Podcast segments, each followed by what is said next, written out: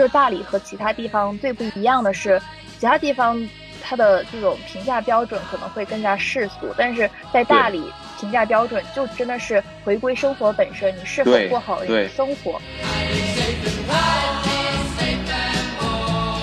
对，就在这个地方真的很容易把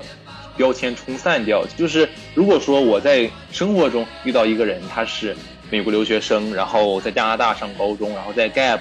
然后又是什么双学位，我会觉得哇，我这个人好精英。但是说，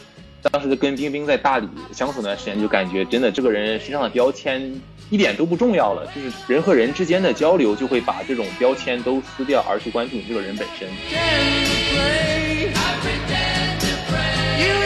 各位听众朋友们，大家好，这里是羊驼漫谈 Young Talk，欢迎大家收听我们的第一期节目。我是冰冰，我目前是在美国读书的一名大二学生，专业是计算机和社会学。上学期呢，我 gap 了一学期，在西班牙和大理旅居。那么高中呢，是在加拿大世界联合书院，然后和全世界各个国家的同龄人朝夕相处，特别影响了我的价值观。所以我特别喜欢和别人交流，倾听别人的故事。我是小鹿，一个在躺平与冒险之间不断徘徊的理工男。然后今年刚刚从西南某某六九八五大学毕业。九月份会去北京开启自己的研究生生涯，然后有一点还比较有趣，就是虽然从年纪上来说我和冰冰差了两级，但是其实我们是同一年出生的。是的，是的，是的。冰冰当时去外国读书是多读了一年，是吧？就相当于高中读了四年。对对对。然后作为第一期节目的话，我们在内容开始前还是要简单介绍一下我们的播客以及我们做这个节目的契机。我们播客的名字呢叫做羊驼漫谈 Young Talk。当时起 Young Talk 这个名字呢，是因为我们节目定位就是一档以年轻人的视角去探讨生活以及社会话题的这样一个闲聊的节目，而羊驼呢，算是我们玩了一个小小的谐音梗，它是一个 Young Talk 的谐音嘛，同时也是一个比较有趣的动物，所以我们就把它作为我们频道的一个中文名以及形象标识。是的。然后我们节目的话题呢，会包括年轻人在生活中会遇到的一些困惑呀，社会中的热点议题，以及一些我们看过的觉得非常好的一些好书、好电影、好剧的一些分享。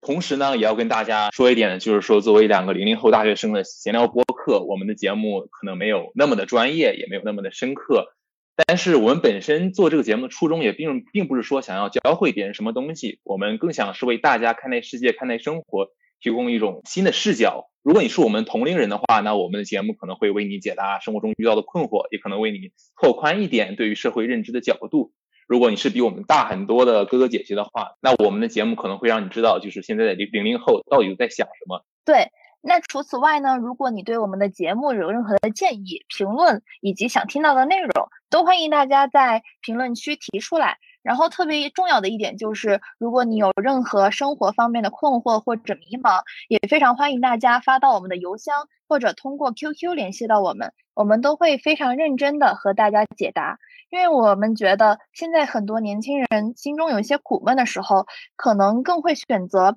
自己去排解，但排解不了的话，就有可能陷入一种恶性循环。所以说，我们希望我们的播客可以多一个这样的功能，嗯，作为大家的朋友去倾听，去帮助大家。是的，是的，我觉得。大家生活中有任何想不开或者是不开心的点，不管是情感上、生活上还是学习上，都可以告诉我们，我们都会跟大家通过我们自己的一些想法或者角度去帮大家解答。是的，是的。那么，其实如果说回到我们做播客的契机的话，其实还是有一点点特殊的，因为我和冰冰其实相当于是在旅行中认识的，这我们在后面也会比较详细的提到。当时虽然认识的时间不长，但我们当时聊的真的非常的开心和舒畅。我觉得可能我们都属于那种平时会思考事情比较多的人吧，加上我们性格也比较相似，所以当时在旅行过程中，我们真的就属于那种一开始聊天就停不下来，然后每次聊完，其实两个人都会感觉到从对方身上学到很多东西。旅行结束以后，我就经常在想，就是我们这种聊天能不能以另一种方式继续下去，以及说能不能不止于我们两个人之间。然后正好那段时间在补实验，因为我是理工科学生嘛，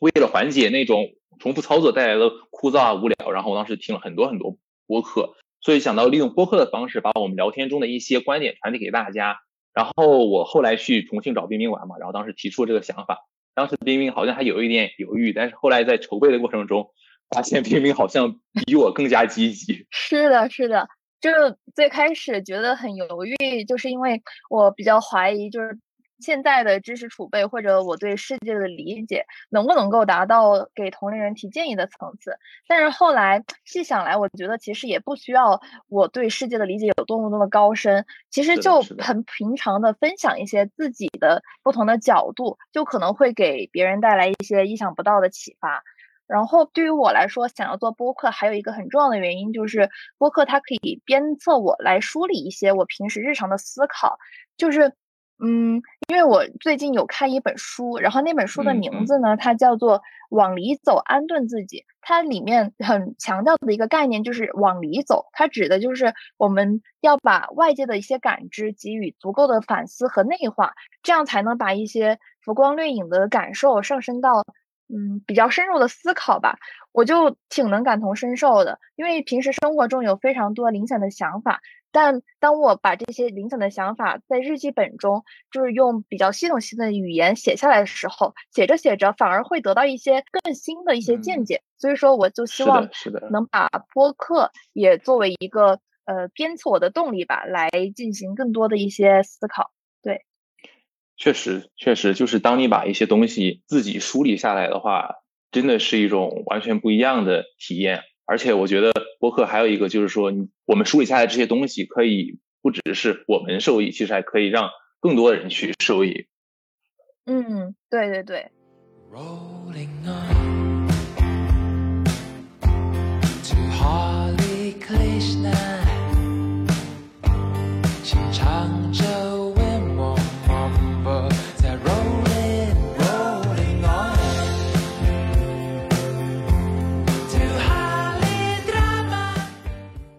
好的，那我们现在就开始我们第一期节目的主要内容。然后作为第一期节目的话，我们希望聊一个没有那么严肃的话题，所以我们决定从那次让我们认识的旅行开始讲起。那次旅行大概是在一个月以前嘛？对，就是我和冰冰其实才刚认识了一个多月。是的，好难想象，就感觉现在已经很熟了，但其实一个月前还是陌生人。是的，是的。我们是在大理的一个青年旅社里边认识的嘛，然后其实我当时去大理还是有一点点偶然的，因为本来我说好就是跟我一个朋友一起去大理，但是他临时有事，相当于放了我鸽子嘛。然后我一个人如果住那种普通旅馆标间的话，其实还蛮贵的，所以我当时就还是选了一个青年旅社，然后去住。嗯。然后冰冰当时是比我早一天还是两天到那个地方是吧？嗯，差不多吧。是的，是的。然后。我记得我们第一次见面的时候是在打 Uno 的时候认识的，因为我们住的那个青年旅社下面有一个比较大的空间，然后我当时正在比较靠里边的位置用电脑发文件，然后冰冰他们一群人在外面打 Uno，，然后他们其中的一个人就问我说要不要加入他们，然后我说可以。其实当时我还蛮惊喜的，因为我当时是第二天去，就是还没什么朋友，然后有人邀请我去打 Uno，，我当时还蛮惊喜的。嗯，是，而且我觉得就是青旅一个很好的地方，就是那里的义工或者客人，大家其实就很随和，非常的就是积极的邀请你参加一些东西。我觉得这对就是初来乍到的客人或者游客，反而会觉得就是会安心一点，就是到一个陌生的环境，没有那种融不进去的感觉。是的，是的，是的，那里义工真的非常的暖心，非常的暖心，所以强烈大家推荐去大理的暖暖青年旅社。不是打广告，真的非常好，非常好。大家如果去大理，如果要住青旅的话，一定要考虑一下这个选择。是的。然后那天晚上的话，冰冰还有什么印象吗？就是说，作为我们第一次见面的场景，其实到后面我有问过冰冰那天晚上的事情，但是冰冰好像已经不太记得了。我确实印象没有特别深，但是我后来有特意去看我那几天的日记，然后因为。那天打晚上打窝囊的时候，我也其实才刚到大理三四天嘛，前面几天。嗯，白天都是在上网课，所以说回到暖暖其实已经比较累了，然后就没有选择出来和大家一起玩儿。但是在房间里听到，就客厅里大家会弹吉他呀、唱《蓝莲花》之类的，其实还是很心痒痒的。但是就觉得，哎，我明天还要上网课，就还是好好休息吧。但是那天打乌呢，我就不知道为什么就觉得，哎，我都来了大理了，都来青旅了，那我还是去认识更多的朋友吧。然后就出去和大家玩儿，其实也是一个。比较随机的一个选择吧，然后没想到就结识了小鹿，还有其他的很多的朋友。对，OK，是的，是的，那天晚上确实比较神奇。我比较好奇，就是你当时对我的第一印象是什么感觉呢？因为我觉得那天晚上我应该没有给你留下太多印象吧。是的，是的，就是那天晚上没有太深的。第一印象，但是还是有一个特点，很让我有些小吃惊吧。然后当时我们不是在玩那个 Never Have I Ever 那个游戏嘛，然后你好像输了，你就是要惩罚，然后你的惩罚就是分享一个你的高中的故事，然后你就非常非常坦诚的分享了你的高中初恋的故事，而且就。充满了各种细节，然后你的各种内心感受啊，这种我就觉得当时还挺惊讶的，因为其实大家就真的是陌生人，刚刚认识，然后可能比如说玩这种游戏遇到惩罚的话，大家就可能一句话带过呀，不会说太多关于自己的信息。但是当时就是陆哥真的是非常坦诚、很真诚的和大家愿意分享，然后就给我留下了还是比较深的印象了。真诚是永远的必杀技。是的，是的，而且当时我就坐你旁边，所以说是的，真的印象深刻。而且我要提醒一点的是，我们玩那个游戏已经是第二天的事情了。我觉得你那几天的记忆有一点混乱，真的吗？哎呀，太伤心，太伤心了。哎，没有没有没有关系。看来那天晚上打 Uno 确实没有给冰冰留下太多的印象，但是冰冰那天给我留下两个非常深的印象。一个是他睡觉真的很早，当时差不多是十一点的时候，明明就跟大家说：“哎呀，我不能打了，我要上去准备睡觉了。”然后我当时心里想：现在还有十一点睡觉的人吗？睡得这么早吗？当时真的还蛮惊讶的。然后还有第二个点就是说，当时冰冰是在抱着一本书，然后我到现在我也不知道那本书是什么，但是冰冰会在不同的场合都抱着一本书，坐在青旅下面的那个大客厅里，所以说我还比较惊惊讶。这个时代还有人在看纸质书，因为我自己是还会有一些纸质书，然后经常看嘛。但是我身边的人基本上已经没有在看纸质书，所以当时看到我同一个人在看纸质书，我当时还蛮惊讶的。哦，那其实如果你不说的话，我都可能想不起来了。因为当时我可能报书，只是因为就是当我要出去和大家一起做什么事儿的时候，总会有一些空闲时间嘛。然后如果我就是干坐着，我会觉得有些无所事事，所以说总会拿一本书，就以防万一，就是有时间见缝插针可以看几页那种。但是就更多的是一种无意识行为吧，我都忘记当时还拿着书了。对我，我后来也发现了，就是你真的很喜欢抱着一本书出去做什么事情，真的就是那种乖乖女的形象，就是走到哪里都抱着一本书。什么鬼呀？就还蛮惊讶的。到后面还有另一个非常有意思的事情，就是在那个地方，就是大家都有一点点不好意思问，就是说家庭情况或者怎么样嘛。然后冰冰当时跟我讲说她在 Gap，以及说在旅居，然后我就真的非常非常吃惊，因为。我的同我的同龄人里边，真的没有，甚至就是我认识的人里边，真的没有活生生的例子说他在 gap 或者是旅居。所以说，我觉得这个东西对我来说是一个很遥远的东西。再加上国内一直传输的一个观点，就是说人不能无所事事嘛。所以说 gap 可能在很多人，尤其是中老年人眼里是一种类似于有一点吃饱了撑着的行为，就是说 可能是有钱人或者是闲人才会去做。然后再加上当时冰冰跟我说他是藤校的。我当时真的以为她是哪一家的有钱的大小姐，出来体察民情那种感觉。什么鬼？不好意思，留下了错误的第一印象。对，当时真的是有这个印象，但是后来才知道，就是说她其实只是做了一些我想做又不敢做的这个小误会。其实我后来想想，其实还蛮有意思的。嗯，是我感觉就是大家其实还都挺受身边的这种群体的影响吧。就你刚刚说到。就是你身边的群体没有这种 gap 的人，但是，嗯，我就是可，比如说我高中的学长学姐就挺多人 gap 的，然后就在我看来，就是 gap 可能是一个比较自然的选择，就没有想到给陆哥留下了这么深刻的印象。是的，这可能就是说国内国外两个环境带给人不一样的影响嘛，就是说在国内大家就会趋向于说你把你的人生安排的紧凑一点。上完高中上大学这种，但是在国外可能那种影响下，就会想到更多的选择，然后并去付诸实践。所以说，我觉得这可能是一个环境带来的一个差异吧。是，我也这么觉得。嗯，是的。然后再后面再聊的多了以后，我觉得明明还有一个特点，就是说他虽然自称为爱人，就是内向人，但是其实他可以在内向和外向之间来回切换的。就是说，在大家如果都很开心的聊天的时候，他就会选择保持沉默，然后选择去当一个听众；在冷场的时候，又会去主动做一些游戏，然后让大家这个场子暖起来。而且冰冰真的游戏真的很多，就是我当时在重庆和冰冰玩的时候，就是我们在路上走的时候，他就突然说：“我们玩一个游戏吧。”而且这个游戏真的。从来没想到还有这种游戏，就是什么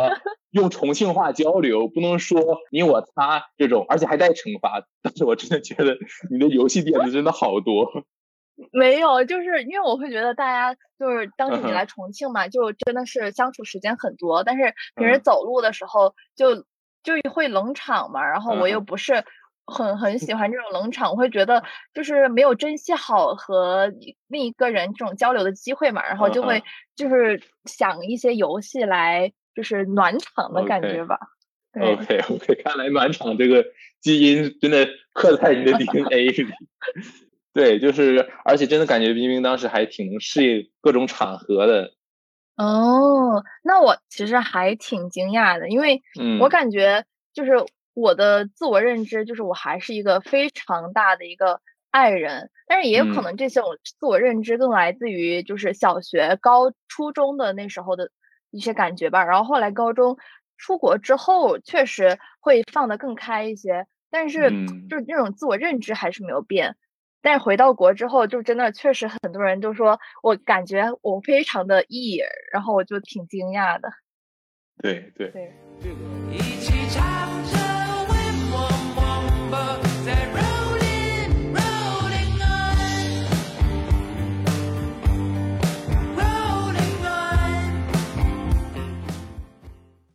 OK，那其实讲完我们两个相识的过程，我觉得还是要回到我们旅行本身。这个就是还是想问一下冰冰，就是当时为为什么会选择大理以及青旅这样一个地方和地点呢？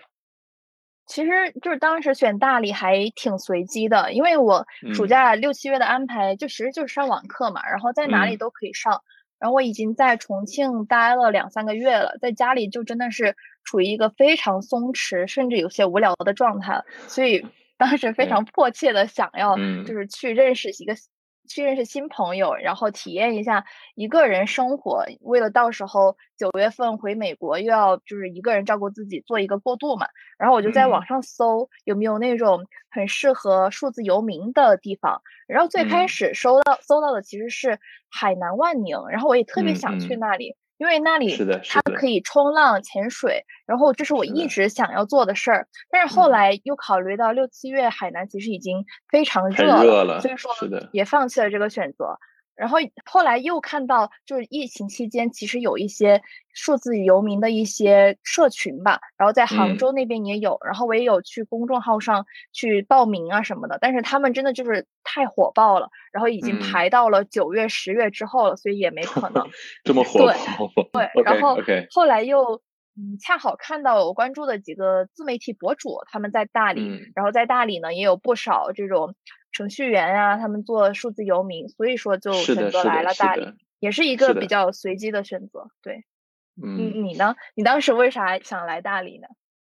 就是那个时候，就是我去大理这个旅行本身是一个毕业季旅行嘛，因为我今年是本本科毕业，然后我当时就想找一个嗯人少一点，然后。呃，又比较有文艺感的地方，就是在那个地方待比较长的时间。因为我不是很喜欢那种特种兵旅行嘛，所以说我比较喜欢在一个地方待时间比较长，然后去感受这个地方的整体的文化呀、氛围啊等等等等。然后当时就就在想哪些地方会比较适合嘛。当时有在想，比如说拉萨呀、九寨沟啊，包括其他一些地方，然后也包括大理。但是最后选择大理，还是因为就是各种文学影视作品的影响嘛，就是比较出名的两个就是。心花怒放和去有风的地方，这这两个是讲大理比较比较出名的影视剧嘛。然后再加上我体内的文艺细胞可能开始 慢慢作祟，然后再加上我之前一个同学，当时他去过大理嘛，然后他就跟我讲说他在大理做义工做了一个月，然后就是大理的景色真的非常美。然后他当时回来以后就一直在跟我讲说，哎呀，大理环洱海特别舒服，特别舒服，怎么怎么样，怎么怎么样。然后我当时在想，那要不就去一次大理去看一看。就是那个时候，它正好是一个旅游淡季嘛，就是我想在这样一个淡季去看一看这个兼具文艺以及美景的地方嘛。哦，嗯，但是你刚刚说你准备在大理就是待久一点，但是最后嗯怎么也就待了一周就回去了？那其实一周已经是我的上限，这已经是你的旅居，一周旅居。一一周旅居，确实就是当时其实要回去也是一个没办法的事情，就是冰冰也知道嘛，就是当时我是呃六月十号到大理嘛，然后我十六号要开毕业典礼，所以我必须要回去开毕业典礼，所以说我当时就不得不在十六号离开。其实当时还有一件蛮有意思的事情，就是本来我打算十五号走，然后我当时因为很舍不得青旅这个地方，很舍不得冰冰，还有很多朋友，然后当时我订的是十五号中午的机票嘛，那天上午就一直在天台上做心理建设，然后下来的时候，他们每个人听我要走，就是都在留我，然后甚至都开始帮我查机票，说，哎，你看明天早晨也有飞机，你可以明天早晨去成都，然后还给我算坐地铁到学校多长时间，就跟我算好了，然后就强烈的要留我，然后我那一刻就是一上午做的心理建设全部都崩溃了，然后我就说 OK OK OK，然后就说 OK，那我再多留一天吧。其实多留的那一天还是很有价值的，就是一方面那天是正好出了晴天，因为我当时去的时间还不是很凑巧，我去的那一那几天基本都在下雨，然后六月十五号那天正好出了太阳，然后大家就说下午去洱海边骑行嘛，然后当时就感觉如果没有看晴天下的洱海，可能还会有一点遗憾。再加上那天晚上其实还和冰冰聊的时间蛮久的，这个我们后面会比比较详细的讲。意思就是说，是的，是的，是的，就不管怎么说，我觉得那天留下来还是蛮值得的。但是十六号那天我就很极限，因为我那天是真的是在毕业典礼开始前十分钟我才到达会场，就是还是挺哇，极这么限的。极限，我还不知道。对，不知道，对，就真的真的很极限，很极限。说回到就是待的时间嘛，就是其实如果有时间的话，真的可以待的更久，但是说真的是受制于一些原因吧，就是没有办法在那个地方待比较久，所以内心还是有一点点小遗憾的。嗯，对，我觉得我可能就比陆哥要稍微幸运一点，因为我嗯。在大理是待了一个月，然是后的是的。一一二周其实跟陆哥体验差不多，就是作为游客去有一点特种兵旅行吧，就是去打卡各个地方嘛。但是到后嗯来第嗯。三四周的时候，就真的能够像当地人一样，比如说吃完晚饭后去洱海边骑骑自行车，看看日嗯。落，然后嗯。跟着唱唱歌这种。就是会有更高频次的去做这种欣赏美景，去做当地人会做的一些活动，就真的觉得大理非常适合宜居。我就甚至跟我朋友说了，到时候我呃四十岁财富自由之后，就到大理定居，已经提前规划好我的退休生活了。可以的，可以的，确实大理真的，如果是在淡季去的话，真的还蛮不错的。后面也跟冰冰聊嘛，就是我离开大理，但是冰冰还在那边，然后他就有时候他会跟我讲他去骑车呀，以及跟当地人就是就是像当地人那样生活啊等等，当时真的还把我羡慕到了，真的。嗯，所以说你啥时候有时间，你也可以回大理。但是其实你现在就可以啊，就是你研究哎生还没开学，是吧？这个还是要在家里陪陪父母。确实，而且大理现在已经嗯没有有没有冰冰了，肯定会变得更加无聊。可以的，你真的，你真的，OK OK，确实就是说，也不只是没有冰冰吧。其实我觉得更重要的一个原因是，我觉得大理现在已经到了呃旅游的旺季，我觉得去那个地方可能现在体验就会稍微差一些了。嗯，确实也是。但是我走的时候，就暑假刚刚开始嘛，已经有很多那种旅游团，嗯就是在人民路上，就是很多人很多人。对，嗯，对，所以我还挺不喜欢这种人多的，所以说可能以后会会挑一个淡季，然后再去感受一下，嗯，感受一下没有冰冰的大理。那你肯定会觉得大理黯然失色的。OK OK，到时候看一下。那其实如果再说回的话，其实当时我选择青旅也是一个很偶然、很偶然的选择。就是我的一个生活宗旨，其实就是说去去想尝试一下新东西以及没体验过的事物嘛。所以当时就在想说，能不能去体验一次青旅。然后就是去大理是我第一次住青旅嘛。然后我父母当时还挺不放心的。当时我跟我父母说我在住青旅，然后他们说：“哎呀，你赶紧换一个酒店，怎么怎么样？”他们还跟我各种渲染那种不好的气氛，说：“哎呀，你晚上被人偷钱了，拐走了都不知道。”我说：“这边那么多人，为什么他只偷我的钱？”确实，对，就是说，可能对于父母来说的话，情侣确实是一个鱼龙混杂、可能不太安全的地方。但是说，其实真正去了的话，我觉得我当时去青旅就是抱着两个目的吧，一个就是说想和陌生人交朋友，我会比较。向往这种就是第一天我们还是陌生人，但是到了最后一天我们已经是好朋友了，这种感觉我觉得会很奇妙。然后另一个点就是说，我觉得能听到更多关于这个社会的故事吧。就是说中国有一句古话叫做“读万卷书，行万里路”嘛，就是说，嗯，我之前一直在学校里，然后可能很难去接触到社会上到底什么样的，所以我想借着这个旅行的机会，在一个人比较多的地方去听一听大家怎么。看待这个社会以及这个社会到底是怎么样的，我当时还挺好奇的。但是到后面，其实这两个目的其实都达到了。嗯，那真的蛮好的。是的，是的。那你当时选择青旅是有什么目的吗？就当时其实想法很简单，因为我来大理的最重要的目的就是认识新朋友嘛。那肯定青旅是一个比较合适的渠道。大家会选择青旅，那就说明他是愿意这种交朋友，会有一种比较开放的心态的。所以就很自然的选择了青旅。那选暖暖呢？我也是就是在小红书上、飞猪上各种搜，其实就是条件好的青旅有其他的，就是硬件设施好的、床位好的会有其他的。但是暖暖真的是，我看到评论里说每晚就会组织狼人杀的活动，大家就是欢声笑语，充满歌声。然后我一下子就被这种描述吸引到了，就觉得这就是最适合我的地方，然后就来了这里。对的，对的，我当时是在一个旅行网站上订的嘛，然后当时看下面评论，全都是在说这个地方氛围好，怎么怎么样，然后真的也是把我打动到了，所以说才会去到这个地方。所以再跟大家说一次，去大理旅行想住青旅，一定要考虑南方。是的，是的。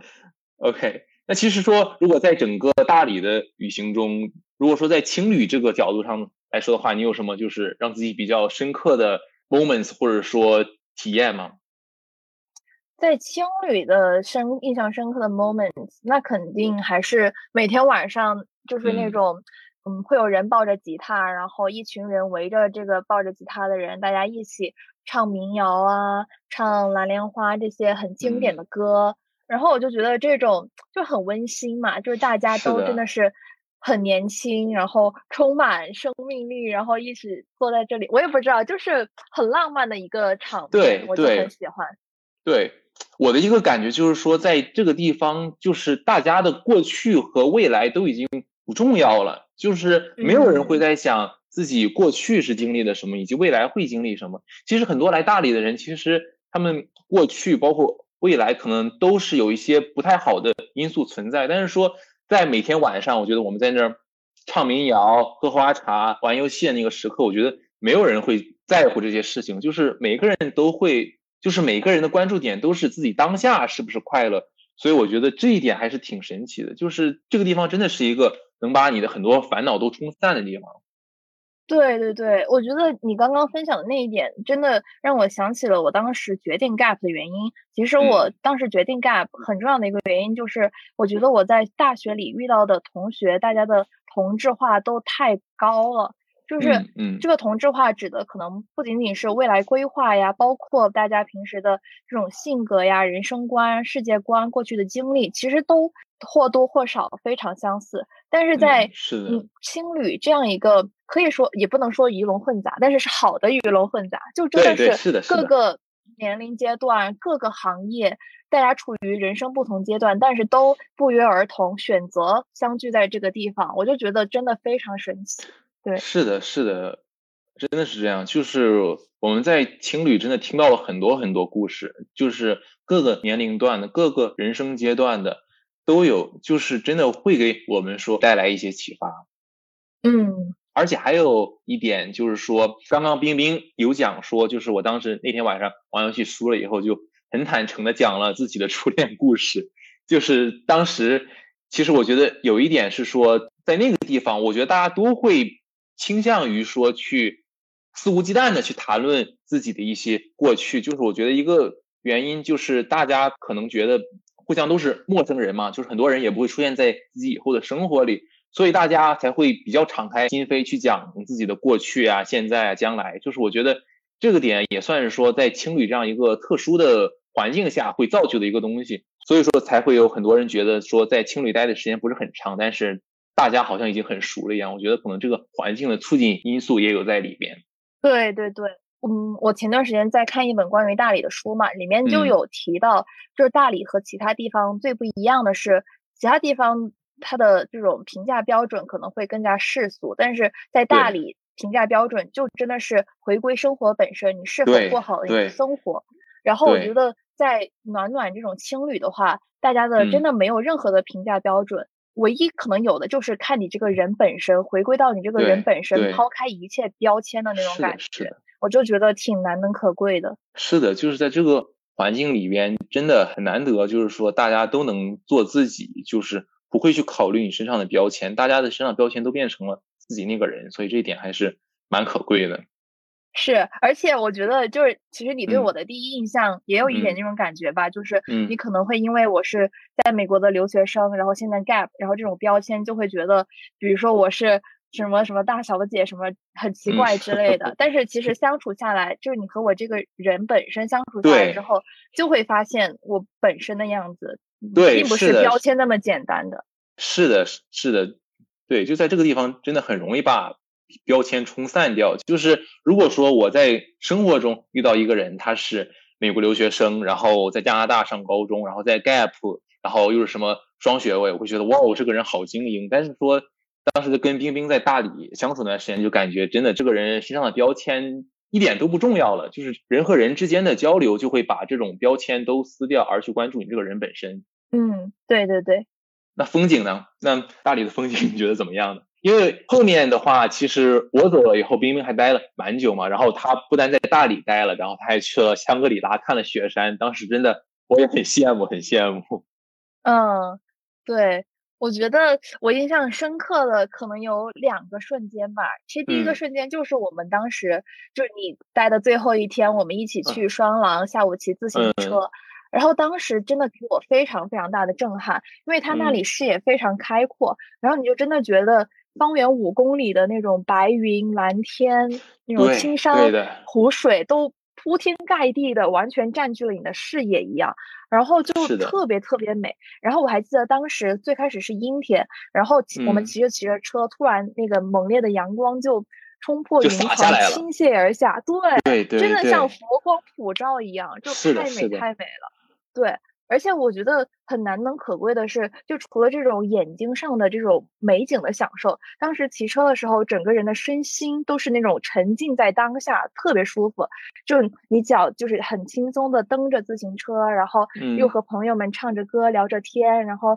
清风就那么吹拂在你脸上，然后头发丝在你耳边就飘动着，脸颊也痒痒的，就是你的五五感，就是一切都是特特别特别好的体验，都被。打开了。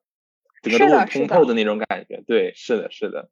我那天其实感觉也蛮深刻的，可能因为我生长在海边嘛，就是说我对洱海这种开阔水域本身没有什么感觉，但是说它以苍山为背景，再加上一个云，那个阳光，就真的会感觉到那种路在脚下，然后走在远方的那种感觉，真的有一点点置身事外的感觉，特别让我记忆犹新。嗯。你这句话说的好好啊，路在脚下，走在远方，真的京剧。OK。把掩饰当一种习惯，或许这个世界没什么值得期待，但那都与我无关。我是。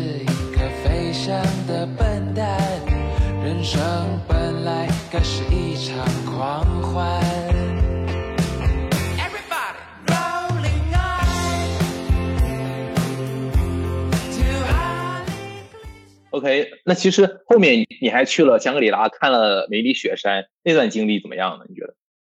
对，当时我们看梅里雪山，其实是想看早上的日照金山嘛，但嗯很可惜，我们虽然五点过就起床，但是因为那嗯天是阴天，然后又大雾，所以说没有看到。但是非常惊喜的是，前一天晚上我们很嗯偶然的看到了银河，当时嗯是可能晚上十二点过，我们就一群人在房间里在打牌吧，然后嗯就。突然看到有人在群里发了银河的照片，所以我们就啊。特别激动，就嗯。赶紧走出去，就去找那种没有路灯的地方嘛。然后嗯。走了大概七八分钟后，就突然看到了那种满天繁星，然后哦。嗯，有旁边有那种对天文比较熟悉的朋友，他就给我们指那种北北斗七星，然后这也是我第。一次就是非常明显的完整的看到北斗七星，因为之前其实在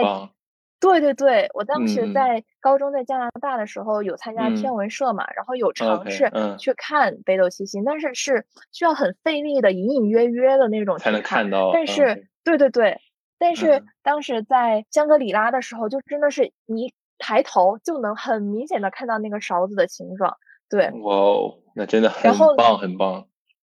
是的，然后当嗯时我就看着天空出神嘛，然后看着看嗯。着，突然就看到了一片那种倾斜的浅白色的雾状的一大团，然后我一下子就反应过来，哦，这好像就是银河耶，然后就感觉就非常庞大的银河突然就嗯。闯进了我的眼睛，然后其实它在视野里和旁边的楼房差不多大小，但是你就嗯。理性上知道，就银河的大小其实是我非常难以用身体去感受或者大脑去想嗯。象的尺度，所以我就觉得那一瞬间就非常的震撼，就感觉就是银河在那里，嗯，静静的存在了那么那么多年，那么多星球它们嗯诞生又湮灭，那么多陨石相碰撞，但是它就静静的在那里，不管我们人类在这边做任何事情，所以说就会感觉有一种很神圣的感觉。对，对就是说感受到了人在整个宇宙的面前还是很渺小的存在的。嗯，对对对，是的，其实我当时去去苍山的时候也有这种感觉，就是我我当时是在海拔两千多米那个半山腰，它修了一条比较平的路嘛，它叫做玉带路。然后我当时在那边徒步了十十多公里，因为它修在半山腰嘛，所以你就会不停的在那个山的凸起处和凹陷处去穿梭嘛。然后嗯每次经过凹陷处的时候，你就会看到那个瀑布，它从上面真的倾泻而下，然后远处又是那种很朦胧的山峰，你就会真的感觉到哇，人在整个苍山还有这个瀑布面前，真的太渺小，太渺小了。而且当时、哦当时它是修了一个栈道嘛，那个是一个栈道，然后它两边都是那种很密的、很高的树，里边真的有很多很多动物啊、植物啊，还有一些很好看，但是我叫不上名字的花。然后当时的感觉真的就是说，苍山这个山脉这么长、这么广阔，人其实开发的只有很小很小一部分，在整个密林深处还有很多动植物，它们都在那里安居乐业，不受人的影响。所以说，真的会在那种情况下感受到人在整个自然面前是非常渺小的一个存在。嗯，是。那我觉得听你的介绍，我还挺惊讶的吧，因为我嗯从来没有爬过苍苍山，然后平嗯时就是在古城里面看着苍山，我还以嗯为就是苍山就是一座就正常大小的一个普通的山脉，但是 就感觉十九个山峰，那还是很惊讶的。对，对的，对的，就是所以说这还是你一个比较遗憾的点，我感觉你没有去爬苍山，因为哦。苍山真的对我之前跟你的印象一样，就是说苍山只是一个就是正常大小的山，但是后来上去才知道它是十九座山峰连在一起形成的一个山脉嘛，然后嗯。当时在里边穿梭，真的就感觉到离自然真的很近很近，然后也也理解了什么是一个生态系统啊，就是以前经常学什么这个生态系统那个生态系统，就是不知道这个生态系统代表什么，但是你真正看到这样一个地方，你看到松鼠在你面前若无其事的跑过去，在树上啃着松子，你看到一些你从来没见过的花树在那儿茁壮生长，你会感觉到这是一个不需要外界打扰就可以好好存在的地方。对你开头不是说你觉得旅行的意义就是在读万卷书，行万里路吗？我觉得你刚刚这个生态哦系统真的就是反映了。是的，是的，就是以前在书本上感受不到的东西，然后在你旅行中感受到了。嗯，对，是是，所以还蛮特别的一个体验吧。那么人呢，就是说在大理你待的时间也蛮久，就是有没有让你印象比较深刻的人以及一些故事吧？嗯，我觉得人就真的太多了，因为我待了有嗯一个月嘛，而且很多时候是，嗯，这些人他们的性格或者世界观的某个侧面会给我嗯。非常大的启发。嗯，比如说举个例子吧，就是嗯。当时我去香格里拉那边的时候，有在一个牧场，然后我们一嗯。群人有尝试骑马，当然我是不会骑马的，是有一个当地的藏民他嗯。牵着他的马。然后我就觉得他真的是像我在大理待的一个月遇到的所有云南当地人一样，特别淳嗯。朴善良，而且特别热心。他会给你讲，呃，他们藏族的文化怎么怎么样，他们藏语怎么怎么样。然后嗯我就问他，呃，比如说我骑的马叫什么名字呀？然后他就说，呃，叫江哥。他们藏族人哦对待马就会像对待家庭里的人员一样，关心他们照顾他们。而且我觉得很神奇的是，马也很通人性。呃然后嗯那个嗯藏民叔叔他就说，如果他隔着可能几百米，在一群马中喊江哥的名字，江哥就嗯能听出他的声音。嗯，然后只要他喊一声，江哥就会朝他奔来。我就觉得这种人和动物之间的这种可能灵性的这种连接，就当时嗯挺让我惊讶的吧。对，嗯，哦，这个名字起的也蛮好的。你知道有一部电影叫《被解救的江哥》吗？嗯，我不知道哎。我还比较好奇，它这个江歌是藏语里边的某个单词，还是说什么样？因为那个电影叫《被解救的江歌》嘛，然后它它也是一个西部片，也是讲一个呃差不多一个牛仔的故事吧，所以说还挺贴切这个马的名字吧，因为马本身也算是一种西部的这样一种象征。哦，我当时有问他，就是江嗯哥是什么，他就说就是一个普通的藏语的名字。哦，OK OK，对那那其实还蛮特别的，蛮特别的。嗯，对对对。那那我很好奇，嗯小鹿，你你在大理，虽然你就只待了一周多，但是你有遇到什么让你印象深刻的人吗？其实大理 我没待到一周，待了差不多六天吧，然后六七天。哦然后其实我觉得在大理感受最深的一个点就是听到了很多来自社会的故事嘛，然后才让自己知道社会不是自己想的那么简单。我之前其实会比较天真的感觉，就是只要放低自己的心理预期，以及不停的去努力，然后以后在社会上就可以不过得太差。但是后来听了很多故事以后，才发现社会的强度真的很高，就是会达到那种异化人性、磨灭人性的感觉。因为当时在苍山徒步的时候，就是跟我一起徒步那个姐姐，就是她说工作之后真的眼里就没有光了，但是一辞职以后，整个人又是不一样的精气神儿，就会感受到这种社会对人的一种改变吧。所以说我也会重新思考如何面对这个社会。而且其实，在大理很多人都是辞职，或者是有一些心理上上的创伤，然后来这边有点疗伤的那种感觉。所以说，在这边你会听到很多以前以为很遥远的东西，比如说抑郁啊、校园霸凌啊等等等等，就是一些很负面、很消极的经经历，你都会在这里听到。所以说，这些东西就像在告诉我，就是社会并不是我想的那么简单，我想的那么纯粹。虽然之前有过一个预期，说社会可能会是一个不太好，但是没有想到会这么的磨灭人吧，就是这个角度。嗯所以当时还是给心里带来一些震撼，然后其实也会重新去评估，说我在这个社会上我该怎么去面对这些事情，会想，假如我遇到这些事情，我该怎么办？就是对我来说也哦是一个重新的一个体验。那我觉得听你这么分享，我还其实嗯。挺惊讶的，因为嗯我感觉我对你的印象就是属于你了解、你看到了现实生活中的那嗯。些不如意，但是你总是还是相信未来会更好的，然后就这种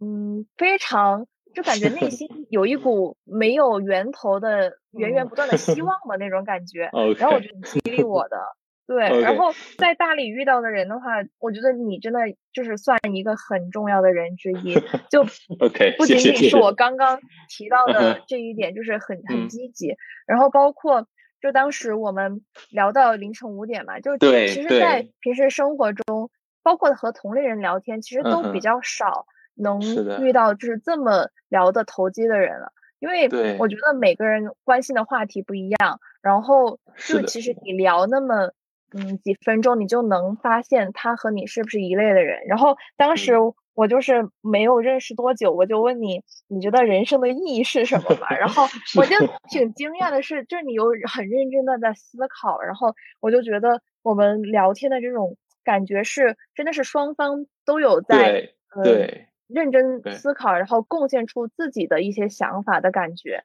然后是的，嗯，就聊天过程中，你真的给我很大的激励，就不会觉得说我很多时候被束缚住了，被社会束缚住了，但是你就会。告诉我说，其实是有很多选择的，这些枷锁都来自于我们内心。然后我认真想了之后，我发现确实是这样。然后我觉得感觉就是我们都，嗯，有时候夸大了这种偏离世俗标准的后果，所以就会有一种，嗯，不合理的、不符合事实的恐惧。但是当我们真的迈出去之后，就会发现外界没有什么阻力。然后我就觉得你是已经意识到了这一点，所以说你会。嗯，就会很积极、很乐观的那种感觉。其实我感觉我内心对于以后社会上遇到的一些困难呀，或者说消极的因素的话，我是知道的，然后也会有一些担忧。但是我更倾向于说去想，我到底能不能去解决它或者改变它。但是社会这个大环境，我又不可能去做什么，所以我只能说相信我自己，调整好自己的心态。嗯嗯，那其实又说到。刚刚冰冰说说遇到我是一个很重要的，是一个很重要的人。其实我觉得我也是差不多这种感觉的，因为我真的感觉我和冰冰是很像的人，我们的性格包括喜欢思考这种习惯，其实都是很一样的。因因为他刚刚也提到，就是他当时问我觉得人生的意义是什么，当时我真的被吓了一跳，因为很久很久没有人问过我这种问题了。就是这个问题是我经常会思考，但是。又没有人去交流的一个问题，所以他当时问我这个问题的时候，我真的哇，就那种 amazing 的感觉。所以说，就是后面就包括明明说我们那天晚上也是聊到了很晚嘛，就是聊到五点，我应该没有说这么晚睡觉，就是五点睡觉，应该算是我人生第二晚睡觉的时间吧。哇，就是。那天真的是聊起来就真的是忘了时间，因为就是你能感到和这种同样的人，或者是同样有思考习惯的人去聊天，你就会感到你的思想是开始流动起来了。之前更像是一潭死水吧，然后你在里边加一些东西，让它变得更茂盛也好，更丰富也好，但是它始终是一潭死水，它不能流动起来。但是如果有另外一个人跟你交流的话，其实就像是说。把这潭死水给流动起来了，然后两个人的一些思想都会开始进行一些交换。所以说，其实冰冰的一些想法也好，行为也好，其实也给我带来了一些收获。其实我这几年，我觉得我变得有一点现实了，就是做一些事情，我会去想一下它的利弊。嗯，怎么说？就是我做一件事情，会想这么做对我有没有什么好处，有没有什么坏处，我就会更去考虑这个事情带给我的东西，而不是说。我到底想不想做这件事情？但是后面遇到冰冰，然后他也跟我讲了很多他的经历。其实我知道，就是其实人还是需要勇敢一点，就是去做自己想做的事情，而不是说这个事情到底能给自己带来什么。所以说，其实我做播客这个事情，其实也在一定程度上受了冰冰的影响。因为我之前的话，可能如果做播客的话，我就会觉得说，那我这个播客可能没有人听，然后可能做不出众，怎么怎么样，我就会忘记了我一开始是。渴望做播客这样一个事实，所以说，嗯，这一点还蛮感谢冰冰，能有一点唤起了我内心的那种一点点勇气。可以，我觉得我们互相激励。是的，是的，真的很好。各位听众朋友们，那么我们这一期节目到这里差不多就要结束了。这一期我们聊了我们在大理旅行的经历，遇到的人，遇到的风景，以及对于旅行的一些感悟。大理的青旅呢，让我们学会抛开标签，从一个人的本身去认识他。苍山与银河也让我们体会到了人在宇宙与自然面前是多么的渺小。同时，还有最重要的一点就是，我们都在旅行中收获了一个很棒的朋友。这一期我们的内容可能没有太深刻，但是我觉得让大家了解我们的经历以及我们是怎样的人，是一个更重要的方面。如果你对我们的节目有任何的建议、评论或者想听到的内容，欢迎大家在评论区提出来。还有很重要的一点就是，如果你对生活有任何的困惑或者迷茫，欢迎大家发到我们的邮箱或者通过 QQ 联系我们，我们会很认真为大家解答。是的，是的，那我们第一期节目到这里就结束了，希望这期节目可以跟我们一起成长。那就这样，我们下期再见，拜拜，拜拜。